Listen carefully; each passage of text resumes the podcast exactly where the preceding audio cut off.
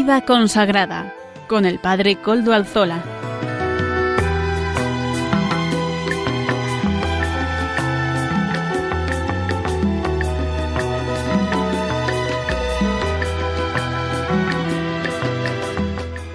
Buenas tardes, hermanos, amigos y oyentes.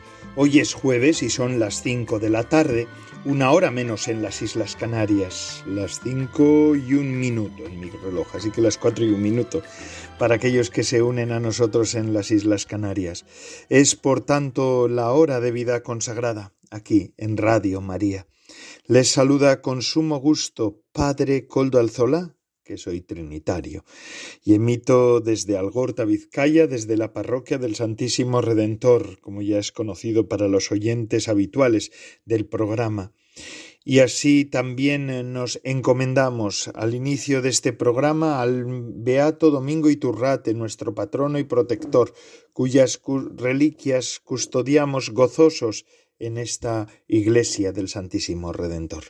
Saludo también a quienes nos están ayudando en el control en Madrid, a todos aquellos que se dedican a darnos el soporte técnico necesario para emitir el programa de hoy y todos los programas de la Radio de la Virgen.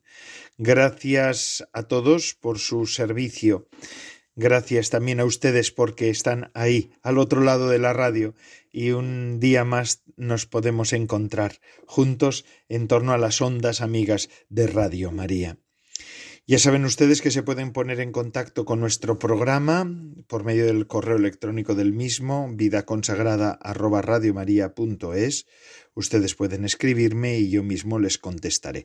Además recuerdo que este programa de este programa se suben los podcasts a la web de Radio María. Los podcasts que son siempre una herramienta necesaria. Agradecemos a Radio María que nos ofrezca esa posibilidad y a, también a las personas que lo hacen posible semanalmente, entre otros Amaro Villanueva, nuestro colaborador, que también tiene una sección en el programa. Y es que ahora les voy a comentar los contenidos del programa del día de hoy. Comenzaremos como siempre dando la voz a nuestros pastores, a nuestros obispos. En el día de hoy nos acompañará don Joaquín María López de Andújar y Cánovas del Castillo, obispo emérito de Getafe y miembro de la Comisión Episcopal de Vida Consagrada. También contaremos con Amaro Villanueva, de nuevo lo digo, nuestro colaborador laico y colaborador habitual en la sección Música para Evangelizar. Mm, y la sección de formación corre a cargo de la comunidad de San Juan. La presenta el matrimonio Salvador Morillas, abogado, y Lourdes Muñoz, su esposa, que es economista. En este tiempo ordinario vamos a seguir con, con el acontecimiento fundacional de nuestra fe la encarnación, siguiendo las huellas de María, la Madre del Señor, a partir de la luz de su sí, ¿verdad? El sí de María sigue siendo el faro esplendoroso que ilumina la vida de la Iglesia aún hoy y siempre, ¿verdad? Y no solamente a la Iglesia, sino a la humanidad entera. Nos guiaremos con el libro Anquila Domini, la sierva del Señor, de Adrián von Speyer, quien fundó junto con Hans Urs von Balthasar, el gran teólogo, el Instituto Secular Comunidad de San Juan. María es ante todo, eh, el sí de María ante todo es una gracia del Señor. María se dona en la fuerza y la debilidad, también ella tuvo su debilidad y tuvo que donarse, tuvo su prueba, y el sí de María queda como incluido en, el, en un sí del Espíritu Santo. Interesante la reflexión de Adrien von Speyer en esta tarde que nos la ofrece de la mano de este matrimonio que quiere hacernos llegar, ¿verdad? Esa, esa parte tan importante. Y así, sin más dilación, vamos a escuchar a don Joaquín María López de Andújar y Cánovas del Castillo. Él fue obispo de Getafe, ahora es obispo emérito de Getafe y es miembro de la Comisión Episcopal de Vida Consagrada. Escuchemos a don Joaquín María. Muy queridos amigos y hermanos de la vida consagrada, la llegada del verano y de las vacaciones nos va a permitir dedicar más tiempo al descanso, a la lectura, a estar con los hermanos y también a la oración. Podemos dedicar tiempos más prolongados y tranquilos para estar con el Señor. De esto quiero hablar hoy, de la oración. El próximo domingo, que es el domingo 14 del tiempo ordinario, el evangelista San Mateo nos transmite esa joya de la oración de Jesús que se suele llamar himno de júbilo o himno de júbilo mesiánico. Se trata de una oración de reconocimiento y de alabanza. Muchas veces encontramos dificultades para orar, no sabemos orar, la oración nos cansa y nos fatiga.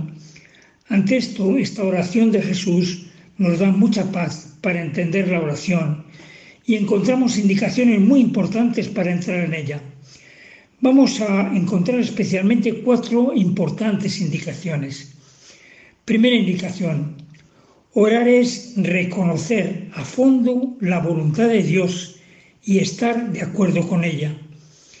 En el original griego de los Evangelios, el verbo con el que se inicia este himno te doy gracias, expresa la actitud de Jesús. Y esta palabra indica principalmente dos cosas. La primera nos dice que dar gracias es reconocer hasta el fondo. La segunda nos dice que dar gracias es estar de acuerdo. Por lo tanto, la expresión con la que Jesús inicia su oración contiene su reconocer hasta el fondo, plenamente, la acción de Dios Padre y al mismo tiempo su estar en total, consciente y gozoso acuerdo con este modo de hablar, con el proyecto del Padre. Aquí tenemos una primera indicación muy importante sobre cómo ha de ser nuestra oración y cuál ha de ser nuestra actitud cuando nos dirigimos al Padre. Reconocer hasta el fondo la voluntad de Dios Padre y estar totalmente de acuerdo con esa voluntad Orar es acoger sin temor esa voluntad, incluso en las ocasiones en las que esa voluntad nos resulta oscura y difícil de entender. Orar es reconocer conscientemente la voluntad del Padre y entregarse totalmente a esa voluntad y pedirle que nos ayude a acoger con paz lo que no somos capaces de entender. Segunda indicación, Orar es entrar en comunión íntima con el Padre. Jesús se dirige a Dios llamándole Padre.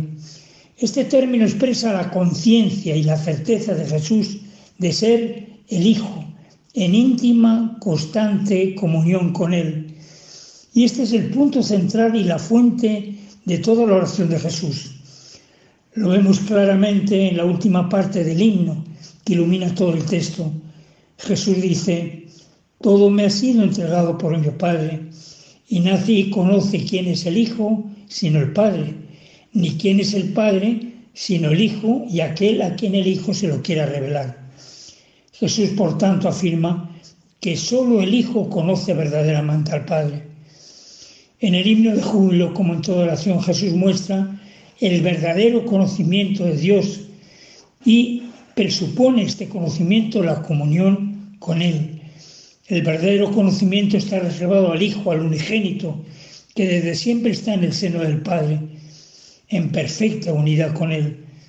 Solo el Hijo conoce verdaderamente a Dios y solo el Hijo puede revelar verdaderamente quién es Dios y solo el Hijo nos puede introducir en el misterio de la comunión con Dios. Tercera indicación, Orar es insertarse en una historia de amor que comienza con la creación. Al nombre Padre le sigue un segundo título, Señor del cielo y de la tierra. Jesús con esta expresión recapitula la fe en la creación y hace resonar las primeras palabras de la Sagrada Escritura. Al principio creó Dios el cielo y la tierra. Orando, Jesús remite a la gran narración bíblica de la historia de amor de Dios por el hombre que comienza con el acto de la creación. Jesús se inserta en esta historia de amor, es su cumbre y su plenitud. En su experiencia de oración, la Sagrada Escritura queda iluminada y podemos reconocer cómo Jesús, el revelador del Padre, la palabra del Padre, ofrece al hombre la posibilidad de acceder a Él por medio de la creación. Y cuarta indicación, orar es entrar en una lógica distinta a la de los cultos y poderosos de este mundo. Dice Jesús, nadie conoce al Padre sino el Hijo y aquel a quien el Hijo se lo quiere revelar. Pero nos preguntamos, ¿a quién quiere revelar el Hijo los misterios de Dios? La respuesta no la da el mismo Jesús. La respuesta es que la revelación de los misterios de Dios llega a los pequeños y sencillos. Al comienzo del himno Jesús expresa su alegría, porque la voluntad del Padre es mantener estas cosas ocultas a los doctos y los sabios de este mundo, a los que quieren saberlo todo, a los saberlo todo, y revelársela a los pequeños. En esta expresión de su oración Jesús manifiesta su comunión con la decisión del Padre, que abre sus misterios a quien tiene un corazón sencillo. La revelación divina no tiene lugar según la lógica terrena, para la cual son los hombres cultos y poderosos los que poseen los conocimientos importantes y los transmiten a la gente sencilla y a los pequeños. Dios ha usado un estilo muy distinto, muy diferente. Los destinatarios de su comunicación han sido precisamente los pequeños. Esta es la voluntad del Padre y el Hijo comparte esta voluntad con gozo. Que la Virgen María, la pequeña y humilde María, que conoció como nadie los secretos del reino de Dios, nos enseña a ser mansos y humildes de corazón como su Hijo, para poder entrar también nosotros en la intimidad de su corazón. Y en este verano, buscando esos tiempos de soledad y sosiego, podamos encontrarlos con Él y recibir su alivio para nuestros cansancios y agobios. Para todos, un saludo muy cordial y mi bendición.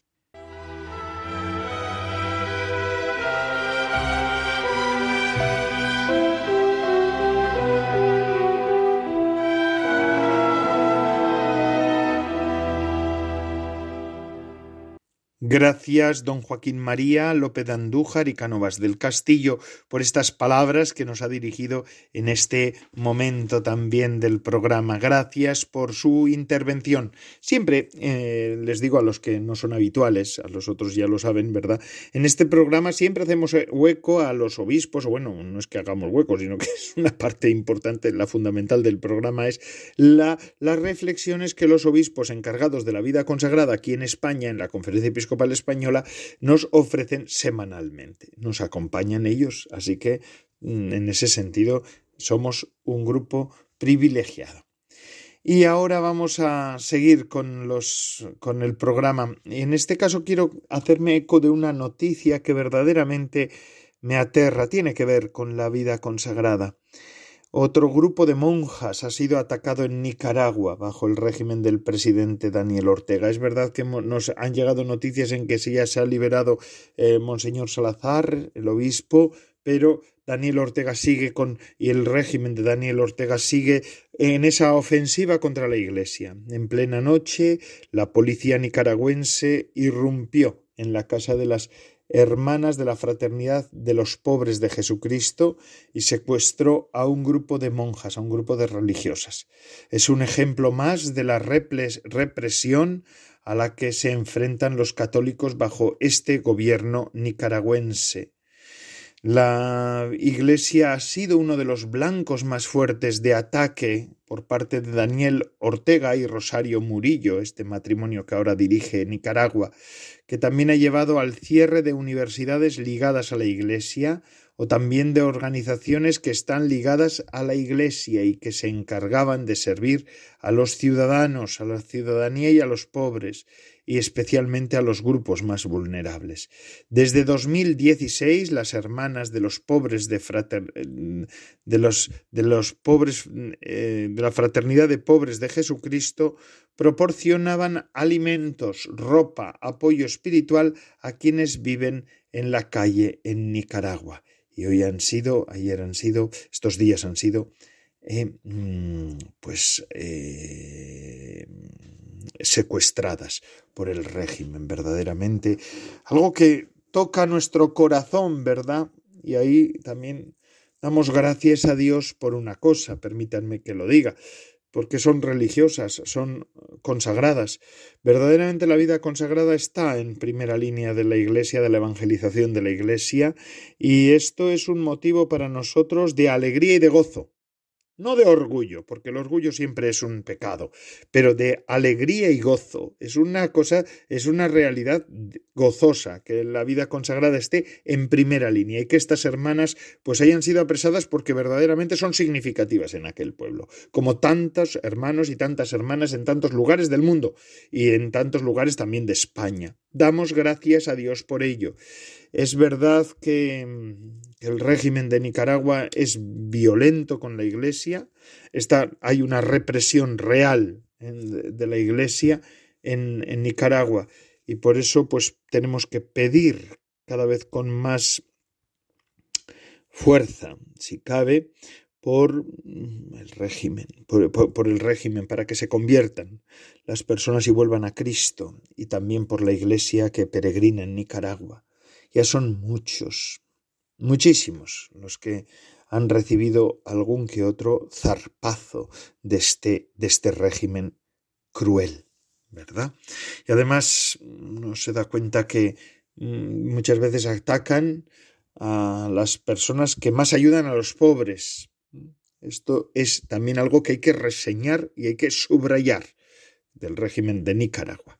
Bueno, pues vamos a pedir por estas hermanas, por las hermanas de la fraternidad pobres de Jesucristo, Vamos a pedir por ellas que el Señor las sostenga en este cautiverio y también pues les ayude a decir el su sí, ¿verdad? El sí que ellas han dado a Cristo, pues que lo renueven también en estas circunstancias difíciles. Y rezamos por la Iglesia en Nicaragua.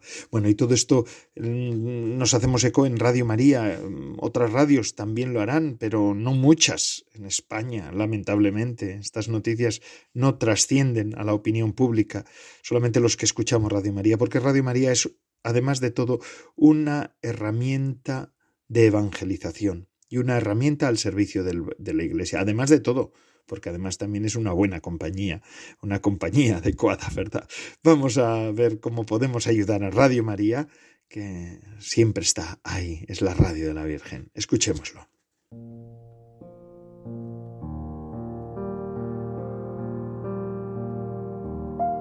Para que tú puedas descansar en el Señor, Radio María no deja de trabajar durante el verano y te acompaña en cualquier lugar o circunstancia de tu vida. Por eso, te invitamos a hablar de la Radio de la Virgen con quienes te encuentres en este verano, para que a través de las ondas puedan escuchar la voz del buen pastor que quiere llegar a cada corazón humano, y la de María, que nos dice, No estoy yo aquí, que soy tu madre, no estás por ventura en mi regazo. Para poder seguir realizando esta labor necesitamos tu oración, compromiso voluntario y donativos. Colabora. Recuerda que puedes hacerlo sin moverte de casa, con una simple llamada al 91 822 8010 o a través de nuestra página web www.radiomaria.es, donde verás los números de cuenta a donde podrás realizar una transferencia bancaria o a través de pasarela de pago con tarjeta o con el método de pago Bizum a través de tu móvil. Si quieres que tu donativo desgrabe, no olvides indicar tus datos personales como tu NIF.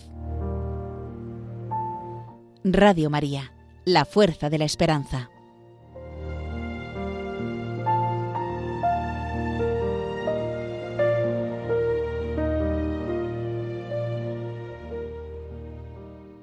Gracias Radio María por estar ahí Gracias a todos los que hacen posible Radio María, también usted que lo escucha, que la escucha, usted también que ayuda con sus aportaciones, con su oración y también pues haciendo parte de esta familia de Radio María. Gracias, de verdad. Es un, un honor ser parte de este evento evangelizador, de, esta, de este gran acontecimiento evangelizador que es Radio María en este momento de la historia de España. Hermanos queridos, antes de, del anuncio de Radio María, de esta, de esta invitación de Radio María, estábamos hablando de aquellas hermanas en Nicaragua que han sido apresadas, ¿verdad?, por el gobierno sandinista. Y es que el grupo cristiano es el grupo más perseguido de la historia de la humanidad. Y actualmente el grupo religioso más perseguido del mundo. Estos son datos que da la ONU, no son datos que yo doy, sino son datos que da la ONU, es el grupo cristiano. Los cristianos somos la religión más perseguida, que más persecución sufre. 360 millones de cristianos viven su fe bajo el signo de la persecución, de distintos tipos, pero es persecución. Y entre otros, pues Nicaragua es uno de los países, pero hay muchos, hay hasta 50 países donde la persecución es alta, muy alta o severa. 50 países. Esto ya lo anunciaba nuestro Señor. En el Evangelio de Mateo podemos leer, ¿verdad?, la octava bienaventuranza, bienaventurados los que padecen persecución por causa de la justicia. Bienaventurados Pedro, el apóstol San Pedro en su primera carta dice, Bienaventurados si os insultan por el nombre de Cristo, porque el Espíritu de la gloria, que es el Espíritu de Dios, reposa sobre vosotros. Es buena cosa que uno, por consideración a Dios, soporte pena sufriendo injustamente, dice Pedro también. Y Pedro nos vuelve a decir otra cita en esa primera carta. Es una carta escrita, la de San Pedro, en tiempos de persecución severa en Roma. Si tuviereis que padecer por causa de la justicia, bienaventurados vosotros. No temáis ni os inquietéis.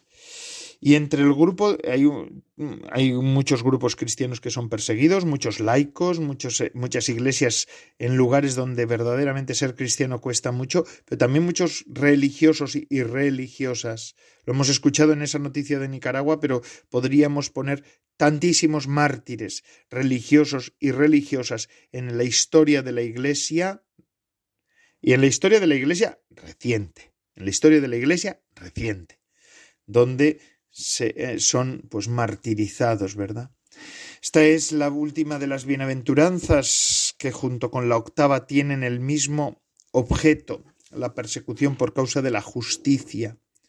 Ocho es la cifra de la resurrección en la Biblia, del advenimiento escatológico del reino, pero un advenimiento que pasa a través de la paciencia, de la gestación y de los dolores de parto de los que el nueve es el símbolo. Bienaventurados los que padecen persecución por causa de la justicia, porque suyo es el reino de los cielos. Y a continuación sigue la novena. Bienaventurados cuando os injurien, os persigan y mintiendo digan contra vosotros todo tipo de maldad por mi causa. Alegraos y regocijaos, porque vuestra recompensa será grande en el cielo de la misma manera persiguieron a los profetas antes de vosotros.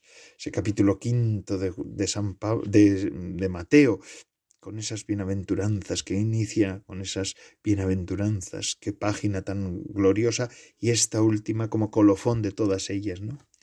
En la expresión persecución por causa de la justicia, identificada con la persecución a causa de Cristo, en la frase siguiente, la palabra justicia hay que tomarla en el sentido usado en la cuarta bienaventuranza de San Mateo, del mismo Mateo, más amplio que el de la justicia de las relaciones humanas, ciertamente. Alude a la verdad y a la fidelidad de Dios con vistas a la salvación del hombre. Esta bienaventuranza tiene una importancia particular. Es la última, la conclusión. Y como en la primera, la recompensa prometida es la posesión del reino. El hecho de que el amor de Dios venga a reinar enteramente sobre nuestra vida, que es que se puede soñar que sea más grande que esto, se repite una segunda vez, ampliada, dirigiéndose más personalmente que en las precedentes a los discípulos y oyentes de Jesús. Dichosos vosotros. Se encuentra ahí en grado máximo la paradoja de las bienaventuranzas la afirmación de una felicidad que llega aquí hasta la exultación, alegraos y regocijaos, en el núcleo de la situación humanamente menos agradable que pueda darse, que es ser objeto de persecución, de insulto y de infames calumnias. Supone el cumplimiento del camino propuesto por las bienaventuranzas, la cima del trabajo del Espíritu Santo en una vida humana, ser capaz de acoger el sufrimiento por Cristo como una dicha, de acoger la cruz como un regalo. Este es el grado último de la madurez y de la libertad espiritual así como el testimonio más fuerte ante la faz del mundo, ¿verdad? Como las demás bienaventuranzas, la octava hunde sus raíces en la antigua alianza. La realidad de la persecución se encuentra en el, en el Antiguo Testamento mm, bajo diferentes formas. La figura del justo perseguido por ser fiel a Dios y por anunciar la palabra. Ahí podemos poner como ejemplo al profeta Jeremías. El pueblo de Dios que también sufre a causa de, la, de su singularidad. Basta evocar las diversas persecuciones padecidas por Israel en el curso de, su historia y relatadas en el libro del Éxodo, ¿verdad? En el libro de Esther de los mártires de Israel. Se constata ahí ya lo que es específico de la persecución, una hostilidad que no encuentra su causa última en razones, en razones históricas, sociales y políticas, o cualquier otra razón que podemos buscar nosotros, sino en el odio a Dios, en, en ese intento de todos los tiempos del adversario de destruir el plan de Dios atacando a los hijos de Dios.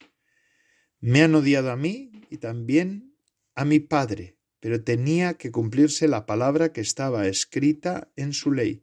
Me odiaron sin motivo, dice Jesús en el Evangelio de San Juan en el capítulo 15, 24-25.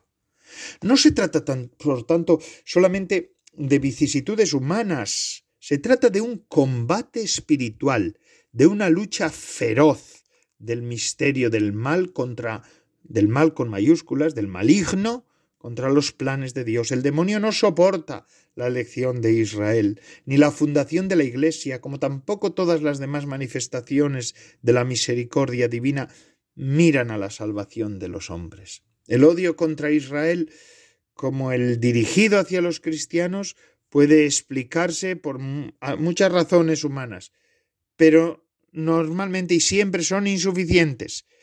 La raíz profunda es de orden espiritual, pues se trata de una hostilidad contra el mismo Dios y contra su obra de creador y de redentor.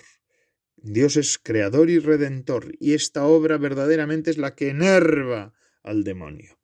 Esta hostilidad se expresa mm, desde el principio del libro de los Salmos. Se alzan los revés de la tierra y los, los reyes de la tierra, perdón, y los príncipes se confabulan contra el Señor y contra su ungido. Salmo 2. Cuando se desencadenó una de las primeras persecuciones contra los apóstoles, narrada en los Hechos de los Apóstoles. Estos rezaron este salmo para ponerse en manos de Dios. Después de esta ferviente plegaria, tembló el lugar en el que estaban reunidos y todos quedaron llenos del Espíritu Santo y proclamaban la palabra de Dios con libertad. Está en el, en el capítulo cuarto de los Hechos de los Apóstoles. Leedlo. El Espíritu Santo acude en socorro de los que sufren por el reino, y es así siempre. En el Antiguo Testamento, la figura del profeta o del justo perseguido, objeto de la hostilidad y del odio de todos a causa de su pertenencia a Dios y de la palabra de la que es testigo, encuentra su expresión más profunda en los cantos del siervo del libro de Isaías, ¿verdad? El siervo que designa a la vez un pueblo y un individuo, pero con un extraordinario mensaje de esperanza. Los sufrimientos del justo serán causa de salvación para todos, incluidos los que le maltratan.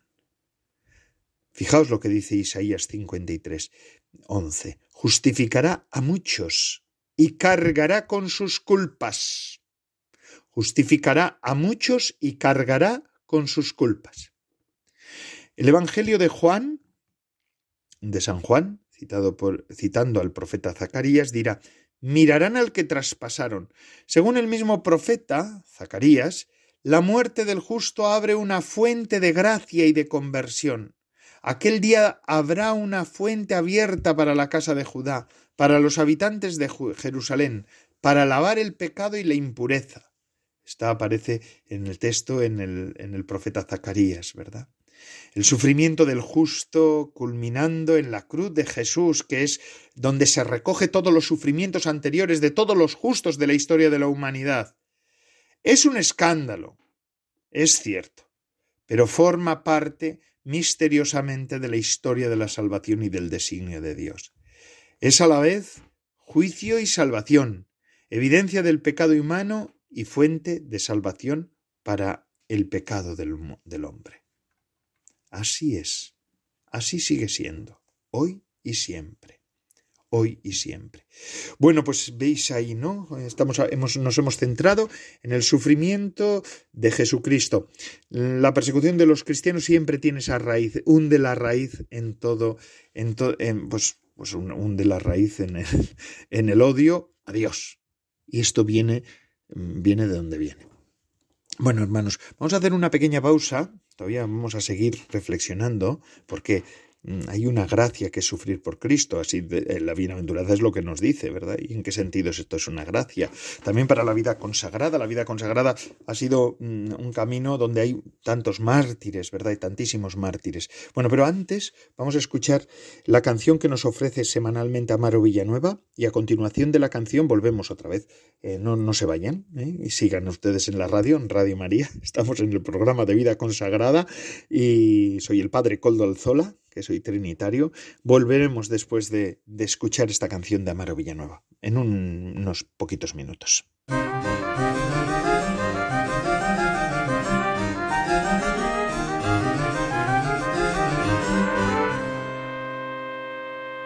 Buenas tardes, bienvenidos a la sección de música para evangelizar.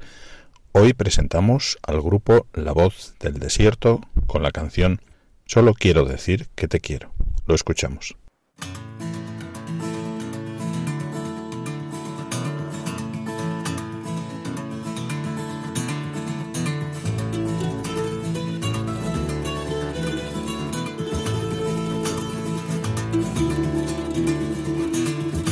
Bienaventurados los que aman, y yo me siento tan amado, Señor.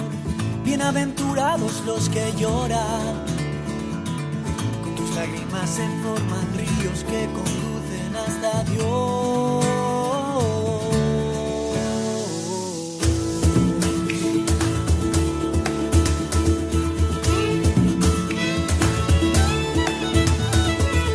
Bienaventurados los que buscan la paz, y tu paz trajo la paz a mi pobre corazón. Bienaventurados los sufridos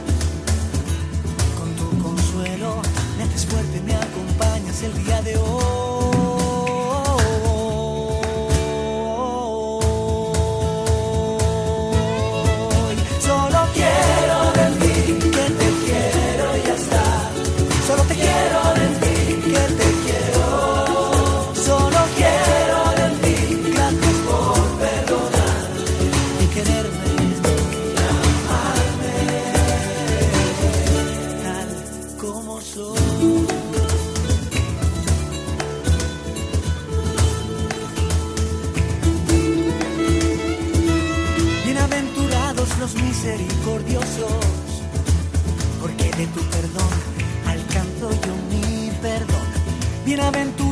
Los limpios, porque con tu perfume me acerco cada vez más a Dios.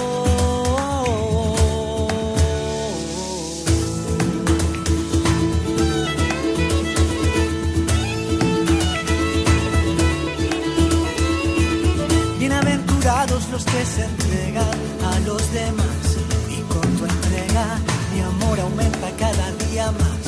Bienaventurados los que aman. Y yo me siento tan amado por ti. Oh Señor.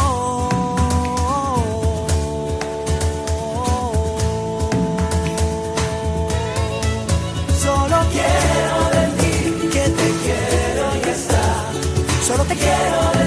y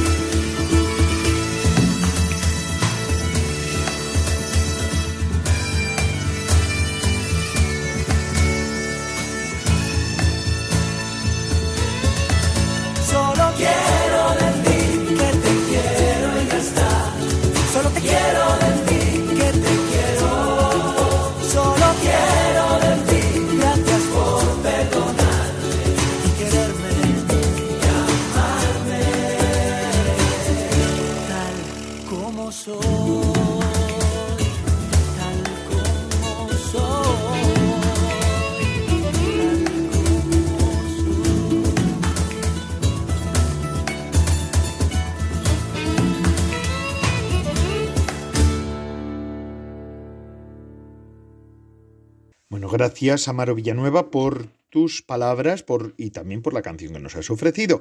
Y seguimos con la reflexión que, que traíamos antes de la canción, ¿verdad? Estábamos hablando de la persecución. Hoy hemos escuchado en este programa de vida consagrada en el que estamos, aquí le saluda, le sigue, sigue al habla con ustedes el padre Coldo Alzola, trinitario, ¿verdad? Un servidor. Estábamos hablando de esas monjas en Nicaragua que han sido apresadas por el, por el régimen sandinista, Ortega, del señor Ortega y de su esposa, Rosario Murillo. Bueno, pues vamos a seguir eh, reflexionando porque estábamos diciendo que verdaderamente la bienaventuranza, mm, la última bienaventuranza del Sermón de la Montaña que nos presenta el evangelista San Mateo, nos muestra cómo es cierto, ¿verdad? Que sufrir por Cristo es una, un gozo. Y hemos visto cómo, cómo este sufrimiento, este, esa persecución, tiene su origen en el odio a Dios. Siempre suele ser así suele ser así, en el odio a Dios. Pero esta persecución en nombre de Jesucristo es una gracia, la gracia de sufrir por Cristo. Y es que esto, el, Nuevo Testamento, según el Nuevo Testamento, lejos de ser una, una inquietud, este ser perseguido, o, una causa de tristeza, la perspectiva de la mm, persecución debe convertirse en una fuente de confianza en la fidelidad y la asistencia de Dios e incluso en fuente de alegría a causa de la proximidad con Cristo, que permite vivir y de la recompensa futura que trae consigo, ¿verdad? Santiago en su epístola mm, comienza diciendo esto, considerad una gran alegría el estar cercados por toda clase de pruebas. En el primer capítulo de esa carta tan hermosa de Santiago dice esto. Considerad una gran alegría el estar cercados por toda clase de pruebas. Uno de los textos más bellos en este sentido se encuentra en la primera carta de San Pedro. Hemos citado al comienzo de esta reflexión varias citas de San Pedro, pero vuelvo a, esta, ¿no? Queridísimos, no os extrañéis como si fuera algo insólito, del incendio que ha prendido en vosotros, entre vosotros para probaros, sino alegraos. Porque así como participáis en los padecimientos de Cristo, así también os llenaréis de gozo en la revelación de su gloria. Bienaventurados si os insultan por el nombre de Cristo, porque el Espíritu de la gloria, que es Espíritu de Dios, reposa sobre vosotros. Que ninguno de vosotros, dice el apóstol, sigue el apóstol, tenga que sufrir por ser homicida, ladrón, malhechor o entrometido en lo ajeno. Pero si es por ser cristiano, que no se avergüence, sino que glorifique a Dios por llevar este nombre, el nombre de cristiano. ¿En qué puede considerarse la persecución, en particular el martirio, como una gracia? Pues es ante todo un fuego que purifica, conduce a una decisión, a una ruptura radical y definitiva con el mundo del pecado y hace entrar directamente en la santidad de Dios. Mm, es así. Ah, eh, así lo expresa también San Pedro, ¿no? Puesto que Cristo padeció en su carne, amaos también vosotros en esta consideración. Quien padeció en la carne ha roto con el pecado, dice San Pedro en, en su carta. Como era ya en la antigua alianza, el martirio se percibe como el cumplimiento del mayor de los mandamientos. El Shema Israel, que todo judío piadoso recita dos veces al día, mañana y en la tarde, dice, escucha Israel, el Señor es nuestro Dios, el Señor es uno. Deuteronomio 6.4. El sufrimiento por Cristo eleva al máximo la temperatura de la fe, la esperanza y la caridad. La aceptación del martirio testimonia la fe entera en la fidelidad de Dios. Manifiesta con fuerza la esperanza de en la resurrección de la carne y de la vida eterna. Es, es esta, esta aceptación del martirio es expresión del mayor amor. ¿Se puede amar a Dios más que a la propia vida? Nadie tiene amor más grande que el que da uno la vida por sus amigos. Juan 15, ¿verdad? Es el mayor acto posible de amor a Dios y a los propios hermanos. Es amar hasta el extremo, como Jesús hizo. Habiendo amado a los suyos que estaban en el mundo, los amó hasta el fin. Juan 13. Dice, el Evangelio de Juan, ¿verdad? Así lo dice. La venida en nuestra carne y la pasión de Cristo nos muestran hasta qué punto Dios ha amado al hombre. La aceptación del martirio muestra hasta qué punto el hombre, por la gracia de Cristo, se hace capaz de amar a Dios. En el tiempo de Navidad, el paso del blanco al rojo, de la fiesta de la Navidad a la de San Esteban al día siguiente, del 25 al 26 de diciembre, ¿verdad? Es impactante. Al día siguiente, la fiesta gozosa del nacimiento del Salvador, está la fiesta de San Esteban, que es el primer mártir de la historia de la Iglesia. Dios se entrega totalmente a nosotros para que podamos darnos totalmente a Él. Nos ama sin medida para que podamos amarle sin medida, más que a nuestra propia vida. Fijaos, además a mí me suele llamar muchas veces la atención, ¿verdad?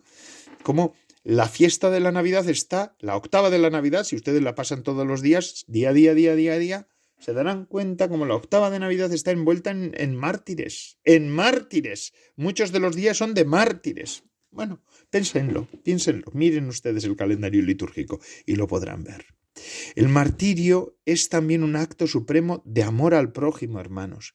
El mártir cristiano perdona, y reza por los que le hacen sufrir y ofrece su vida por su salvación. El mártir cristiano lleva hasta el extremo el amor a los enemigos, que es el mandamiento del Evangelio. Un mandamiento que Jesús nos da, ¿o no? Pero no olvidemos nunca que el martirio no es expresión de un heroísmo humano, de una grandeza humana, sino que es sobre todo el testimonio del poder de Dios que se manifiesta en la debilidad del hombre. Como dice el prefacio para la misa de los santos mártires, en su martirio, Señor, ha sacado fuerza de lo débil, haciendo de la fragilidad tu propio testimonio, por Cristo, Señor nuestro. He tenido ocasión recientemente de leer el testimonio de una pareja de, los, de dos ancianos que han sido testigos del asesinato del padre Jacques Hamel, ¿os acordáis? De la, de la Normandía francesa. Este anciano sacerdote fue degollado por dos jóvenes yihadistas mientras celebraba la Eucaristía en Saint-Étienne de Rouvray, para un pequeño grupo de fieles. Era la misa de diario de las mañanas, no había mucha gente. Entre otros estaba una pareja.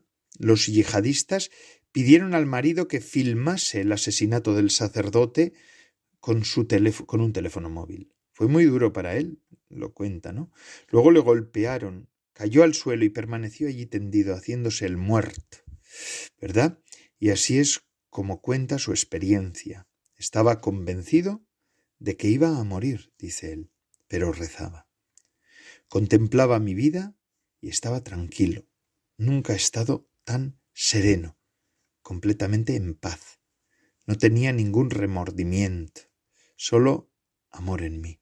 De hecho, esto es lo que escribe él, ¿eh? fue un momento de gran felicidad. Sentir una paz y una felicidad así, en un momento tan trágico, no puede ser sino obra del Espíritu Santo, dice este Señor, que él infunde en el instante mismo de la persecución. Este testimonio manifiesta cuán verdaderas son las promesas de Jesús, ¿verdad? Y es que es así, Él da fortaleza en la debilidad. Muy bien, hermanos, que Dios nos bendiga siempre, siempre. Bendito sea. Pidamos por estas hermanas nuestras, por eso hemos estado hablando de esta, haciendo esta reflexión por las estas hermanas de Nicaragua que han sido apresadas, por estas monjas, pero vamos a pedir también por todos aquellos hermanos nuestros que sufren persecución. Y ahora vamos a continuar con nuestro programa. estamos en el programa de vida consagrada. es la sección de formación que nos presenta el matrimonio Salvador Morillas Lourdes Muñoz. Son amigos de la comunidad de San Juan, esa comunidad fundada por Adrián von Speyer. De hecho, van a comentar un texto de Adrián von Speyer, como lo están haciendo en estas últimas semanas de formación. Eh, ella, Adrián von Speyer, junto con von Baltasar, el gran teólogo, fueron los fundadores de este instituto secular. Vamos a escuchar Salvador Morillas, Lourdes Muñoz. Buenas tardes, bienvenidos al programa semanal de formación animado por la comunidad San Juan. Presenta el matrimonio Salvador Morillas y Lourdes Muñoz. Buenas tardes a todos. En este tiempo ordinario Vamos a seguir con el principio del evento fundante de nuestra fe, la encarnación, siguiendo la huella de María, la Madre del Señor, a partir de la luz del sí. Nos guiaremos por el libro Anchila Domini, la sierva del Señor, de Adrien von Speyer, quien fundó, junto con Hans Urs von Balthasar, el Instituto Secular Comunidad San Juan. El sí de María es ante todo gracia. Su sí es ante todo gracia. No es simplemente su respuesta humana al ofrecimiento de Dios. Es hasta tal punto gracia que es al mismo tiempo la respuesta divina a toda su vida. Es la respuesta de la gracia en su espíritu a la gracia depositada en su vida desde el principio. En estas palabras vemos que el sí de María, que podría parecer solo la respuesta humana de María a la pregunta del ángel, más allá de esto, es la respuesta que la gracia esperaba en María, la respuesta divina a toda su vida. Ella es hasta tal punto la llena de gracia que su respuesta va de la gracia en su espíritu a la gracia depositada en ella desde siempre. Aquí tenemos una imagen de lo que se espera también de nosotros, ya que la gracia del Señor nos es otorgada todos los días, y sólo espera que nuestra acogida sea perfecta para actuar en nuestras decisiones y perfeccionarlas en el sentido de la gracia, en el sentido de Dios. María se dona en la fuerza y en la debilidad. Pero es igualmente la respuesta que la gracia esperaba, la que María da al no desoír la llamada de Dios. Y para ella, no desoír significa ponerse a disposición de la llamada con una donación total. Donarse con toda la fuerza y la profundidad de su ser y de sus capacidades donarse simultáneamente en la fuerza y en la debilidad, en la fuerza de aquella que está pronta para toda disposición de Dios, y en la debilidad propia de aquella de la que ya se dispuso, que es lo suficientemente débil como para reconocer el poder de quien interpela, y sin embargo lo suficientemente fuerte como para ofrecerle sin reservas la propia vida. El hecho de que la gracia en María responda a la gracia depositada en ella, no quita el mérito de María, que permanece un ser libre. Ella tiene el mérito de no desoír la llamada de Dios, y este no desoír es, en palabras de Adrián, donarse sin reservas, con toda su fuerza y con toda su debilidad. Aquí resuena el Shema Israel. Amarás a Yahvé tu Dios con todo tu corazón, con toda tu alma y con todas tus fuerzas. Deuteronomio 6.5, que retoma el Hijo de Dios en Mateo 22.37. El don de sí de María acontece tanto en la fuerza de aquella que está pronta para toda disposición de Dios, como en la debilidad. ¿Qué es esta debilidad? Se trata de la debilidad de aquella de la que ya se dispuso, es decir, de quien ya no se pertenece porque fue entregada. De otro lado, es la debilidad de aquella que reconoce el poder de quien interpela, es decir, que no intercambia los papeles entre ser humano y Dios, que reconoce la diferencia entre creador y criatura, y sabe que el papel de esta última, es decir, de cada uno de nosotros, es responder perfectamente. El sí de María queda como incluido en un sí del Espíritu. Como palabra de la gracia, su sí es de una manera muy especial un acto del Espíritu Santo, por obra del cual ella le regala cuerpo y alma a Dios. El Espíritu que la cubrirá con su sombra ya está en ella. Es Él quien le permite pronunciar el sí junto con Él. Al cubrirla con su sombra, el Espíritu que la inunda se encuentra con el Espíritu que ya habita en ella y el sí de María queda como incluido en un sí del Espíritu. Como acabamos de oír, la palabra que María pronuncia respondiendo a la pregunta del ángel es un acto del Espíritu Santo que ya está en ella. Es Él quien permite a María decir su sí y entregar cuerpo y alma a Dios. Así vemos que en todas las decisiones de nuestra vida tenemos la posibilidad de escuchar el Espíritu que nos ha sido comunicado por medio de la Iglesia de múltiples formas. Una de ellas es el sacramento de la confirmación, en el que recibimos el sello del Espíritu Santo. Y todo lo que se nos presenta en el día a día puede ser visto en esta luz, en su luz, para responder como Dios espera de nosotros a las numerosas demandas que nos llegan del prójimo y también de Dios. Porque, como con María entonces en el anuncio del ángel, también con nosotros Dios tiene grandes planes y proyectos. Él solo espera nuestra donación total, de cuerpo y espíritu, para hacer maravillas, para renovar con nuestra entrega la faz de la tierra, para completar e iluminar el cuerpo de la Iglesia que somos todos nosotros. Y el modelo de esta entrega es el de la Madre, en la que ella le regala cuerpo y alma a Dios. Esta es la entrega que Dios quiere, una entrega sin condiciones y sin peros, una entrega sin vuelta atrás, una entrega total, como la que se hace en la triple renuncia de los votos, y que se ve en los ejercicios espirituales de San Ignacio de Loyola. Este viaje que la Madre ha iniciado es el más bello de la vida, un viaje que nos hace pisar ya el cielo en la tierra. Para vivirlo ahora, solo se nos pide seguir los pasos de nuestra Madre Celestial, que antes de nosotros y con una perfección que nos regala, ha emprendido este viaje y lo ha seguido hasta el final, y continúa en el cielo. Con esto terminamos hoy nuestra lectura del libro de Adrien von Speyer, Anchila Domini, la sierva del Señor. Este libro, de donde son extraídas las meditaciones que acabamos de comentar, se puede descargar en la página web baltasarspire.org. Le esperamos el próximo jueves para seguir con las contemplaciones marianas de Adrien von Speyer. Les saluda el matrimonio Salvador Morillas y Lourdes Muñoz. Buenas tardes a todos.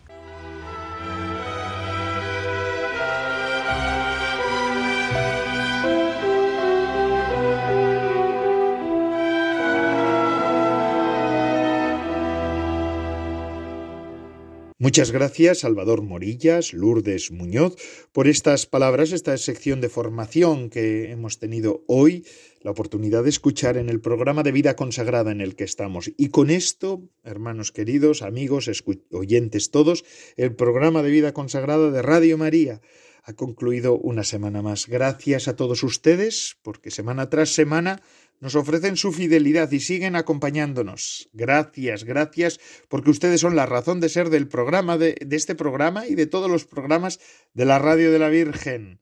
A todos ustedes, que Dios los bendiga. Feliz verano a todos, que estamos ya en pleno verano. Se despide de todos ustedes, Padre Coldo Alzola, Trinitario. Recen por mí, yo lo hago por ustedes. Hoy además un saludo especial a aquellos pamplonicas, San Fermín también, porque están celebrando la fiesta de San Fermín. Un abrazo a todos, hasta la semana que viene, si Dios lo quiere.